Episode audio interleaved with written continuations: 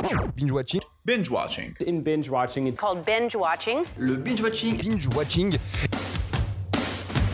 Quand on dit, on raconte pas sa vie. T'aimes bien les omelettes Tiens, je te casse les œufs. Écoutez Thérèse, je n'aime pas dire du mal des gens, mais effectivement elle est gentille.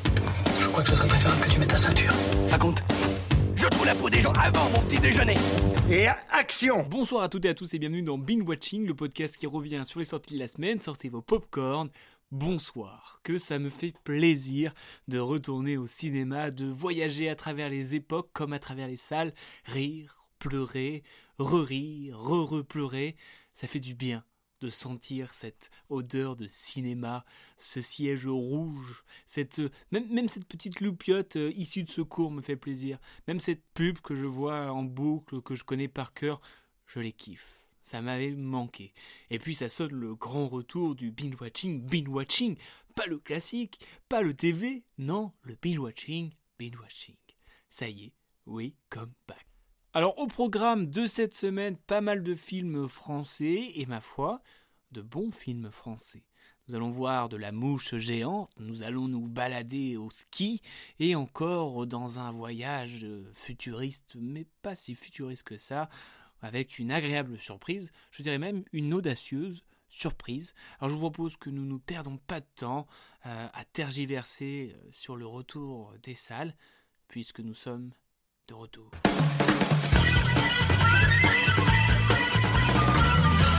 Euh, alors, que d'émotions, je ne sais pas par où commencer.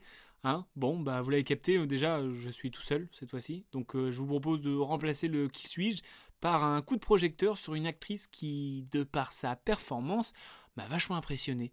Car dans le film dont je vais vous parler, elle joue un premier rôle assez compliqué, et ce film justement c'est Slalom, un film de Charlène Favier.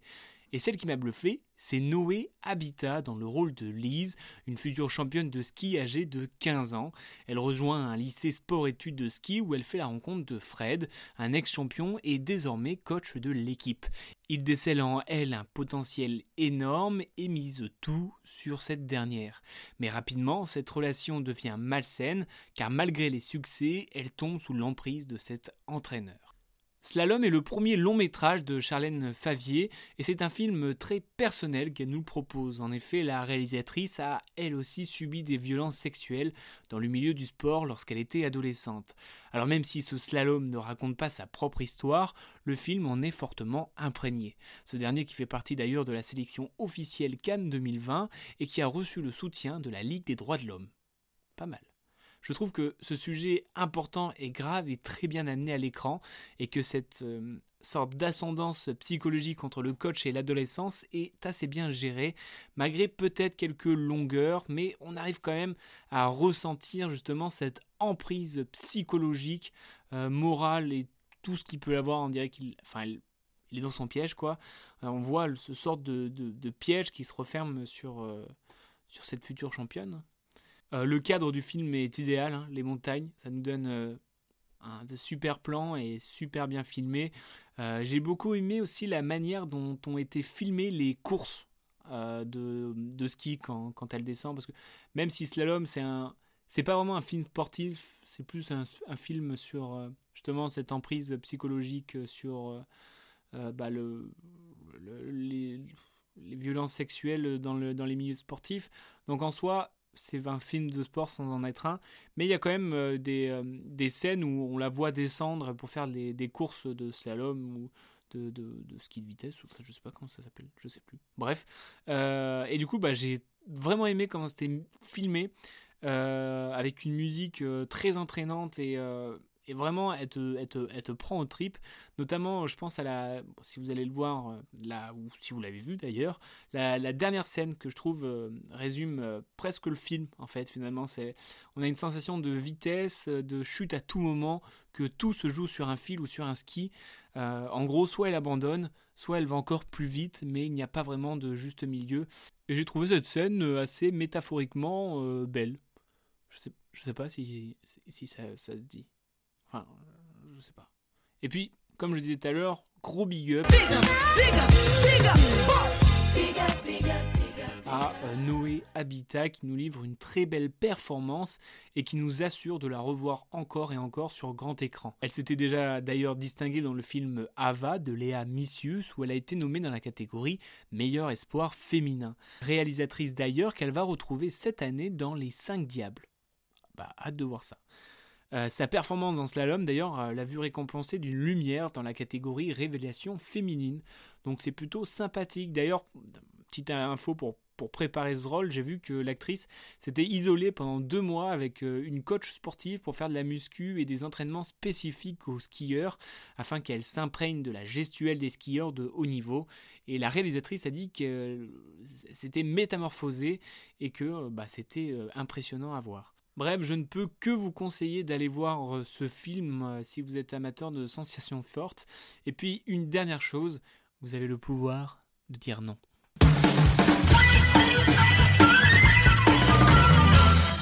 Le film dont je vais vous parler est sans doute mon coup de cœur de la semaine. Si vous me connaissez un petit peu, vous devez vous douter de qui je parle. J'aime beaucoup le talent d'Adèle Exagerpoulos, si je l'ai bien dit. Je suis un grand fan de Palmacho et j'admire l'œuvre de Dupieux.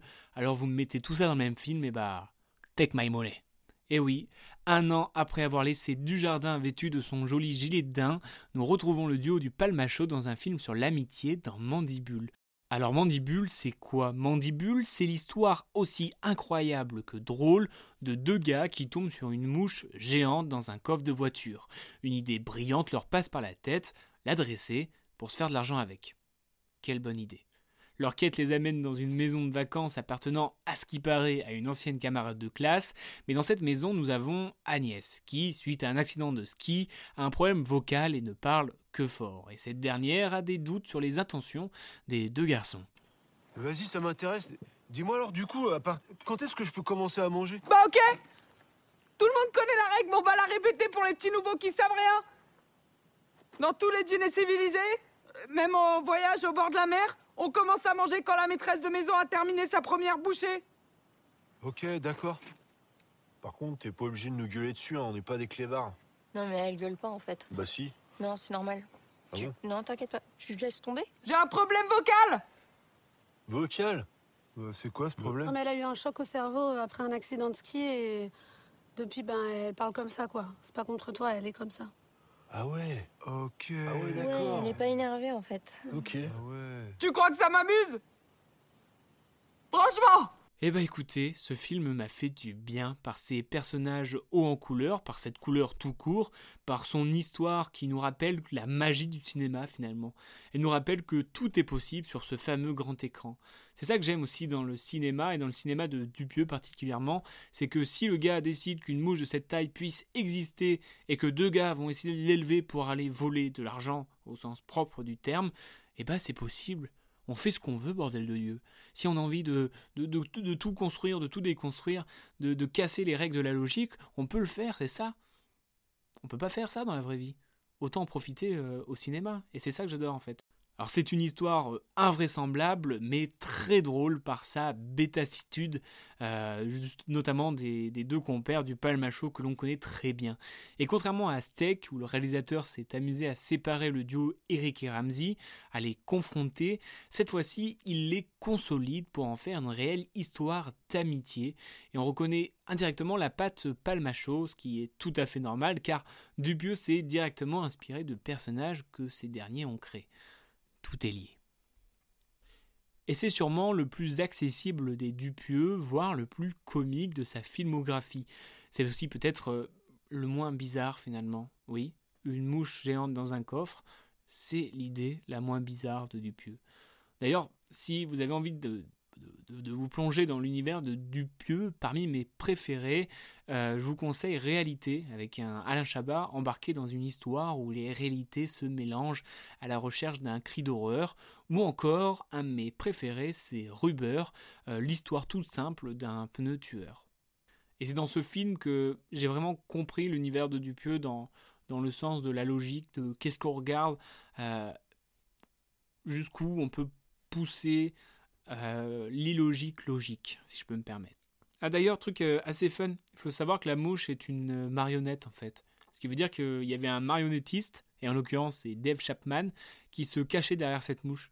Rien que le fait d'imaginer les acteurs en train de parler à une mouche dans un coffre avec un gars caché dans la voiture en train de faire la bouger l'insecte, bah ça, me fait rire en fait. Bref, je vous le recommande vivement si vous avez envie d'un bon bol d'air frais et taureau ciné. Cette fois-ci, je vous emmène dans un futur proche où toutes les ressources de notre planète ont été quasi épuisées. Mais une mystérieuse lune rouge qui est à son tour épuisée pour une autre énergie change brusquement de trajectoire pour se diriger sur la Terre. Seul un astronaute est capable de la détruire, mais bizarrement, il refuse, et pire, il s'enfuit. Et donc, bah, est traqué. Et ce film se nomme Le Dernier Voyage, un film de Romain Quiro, avec euh, Hugo Becker, Lia Oussadi Lesser et Paul Ami. Alors, au vu de ce pitch, on pourrait s'attendre à un gros blockbuster américain. Eh ben non, Cocorico, ça vient de chez nous. Et pourtant, ça en a tout l'ambition et on nous le montre d'entrée de jeu avec un plan montrant la tour Eiffel complètement détruite et non pas une statue de la liberté comme on pourrait s'y attendre. Bref, c'est ma petite surprise de la semaine, car même si je trouve qu'il y a quelques euh, failles dans ce film, comme certains flashbacks ou quelques moments creux dans cette histoire, je trouve que c'est vraiment osé et assumé, et ça, c'est important. C'est dur de la SF sans le budget des Américains. Mais sachez qu'il rivaliserait presque en fin de compte. En tout cas, même si l'intrigue est censée se dérouler en France, on sent quand même cette influence américaine. Comme euh, par exemple la, la supérette dans laquelle il s'arrête, qui fait très très américain au milieu du désert de Texas. Voilà, ça me fait penser un peu à ça, j'avais envie de vous partager ça. Puis on trouve plein d'influences, euh, justement la SF, comme un Dark Vador, euh, quand on voit les sortes de, de gardes, ou alors Mad Max dans son environnement, et, d'autres et d'autres et d'autres, euh, j'en passe, j'en passe, euh, surtout la SF des années 80-90. Euh, et vraiment, ce qui m'a fait beaucoup plaisir, c'est qu'ils ont osé faire les choses et voir en grand. Et ça, ça fait plaisir à voir dans le paysage du cinéma français. Parce que une idée comme ça, ça aurait vraiment pu être casse-gueule, parce que si c'est mal fait, et eh ben c'est mal fait, ça devient un AV, et donc là t'es mort. Et en plus, je crois que c'est le, premier film du réel. Donc pour un premier film, c'est vraiment très intéressant. Et c'est très intéressant pour le futur. Pour de la SF, euh, finalement, euh, ça tombe bien. Le futur. Non? Et puis, ça a dû être un long combat hein, pour amener ce film sur nos écrans. Car pour convaincre les producteurs et tous ceux qui s'occupent de l'aspect financier, ça devait être un casse-tête. Ça me fatigue rien que d'y penser. Et pourtant, on a eu de bons films SF, Made in France. Non? Le cinquième élément. Bon, je vous l'accorde, c'est limite niveau Made in France. Mais, mais Besson, il est français. On a aussi, euh, je, sais, sais, pas, avec des extraterrestres, euh, la soupe aux choux. Bon, c'est un peu, quand même. Ah si, je sais, on a quand même Le Voyage dans la Lune de Georges Méliès. Oui, il est un petit peu vieux, d'accord. Il date de quand? De 1902 Ça va. Bon, ok, on n'est pas top. Mais j'ai l'impression que nous allons dans, dans la direction de la SF là en France. On va devenir euh, les, nouveaux euh, spécialistes du genre. Parce que dernièrement sur Netflix, nous avons eu euh, Oxygène. Cette semaine sort Méandre, qui est aussi de la SF. Et dans quelques semaines, on va même avoir le droit à un film de super-héros. Alors moi j'ai envie de dire, Hollywood, prends garde à toi. Pour ce qui est des autres films, je vais vous faire une petite mention euh, honorable pour euh, Envole-moi, un film de Christophe Baratier, avec notamment euh, Victor Belmondo, Johan Elundou et Gérard Lanvin. En fait, cette histoire raconte la rencontre entre un, jeune venu d'un milieu aisé et qui vit la nuit dans les boîtes de nuit, avec un, un, petit de 12 ans qui souffre depuis sa naissance d'une maladie grave. En fait, le film fait un peu la version inversée de Intouchable, mais je m'attendais à, ne pas rentrer dans l'histoire. Je me disais, oh, c'est un petit peu du déjà vu. Et finalement, ça se regarde plutôt bien. Et grandement aidé d'ailleurs par l'acteur euh, Victor Belmondo, qui joue euh, très bien dans ce film. Voilà, j'avais envie de le dire. Gros big up.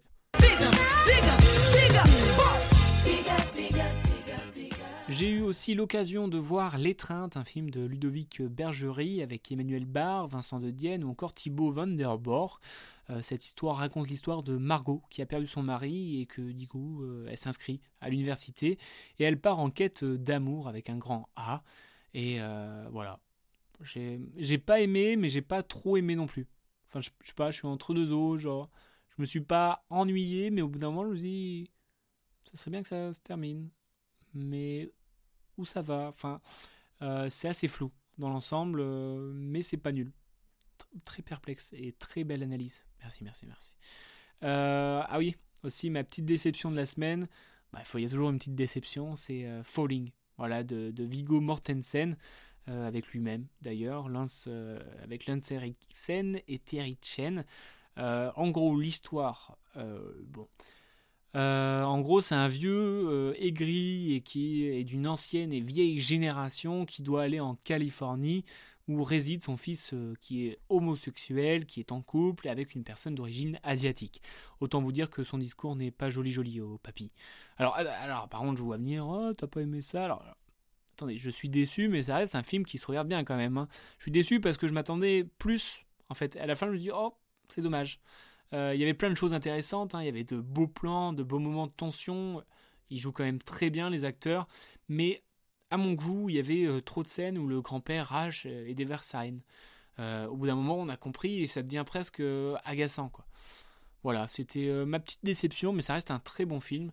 C'est juste, euh, je m'attendais à mieux. Voilà pourquoi je suis déçu. Désolé. Voilà, binge watching c'est terminé. J'espère que vous aurez l'occasion de retourner en salle pour voir tous ces films. Et au passage, si vous n'avez pas vu encore euh, Adieu les cons ou Drunk, je vous incite vraiment à aller le voir. Ça, c'est vraiment des, pépites et ça fait vraiment du bien. Euh, Moi, le premier film que je suis allé euh, voir, enfin du coup que je suis allé revoir, c'est Adieu les cons. Et ça m'a vraiment fait plaisir de le revoir. Ça m'a donné du, du baume au cœur. Euh, bref, j'espère que ce petit podcast peut vous aider à faire un choix sur, euh, sur ce à la semaine prochaine. Et vive le cinéma et prenez soin de vous aussi. Allez, bye. Et j'ai envie de finir sur euh, la petite mu- musique de, Mandibule. Voilà. Elle est sympa. Envie de partir Allez, salut.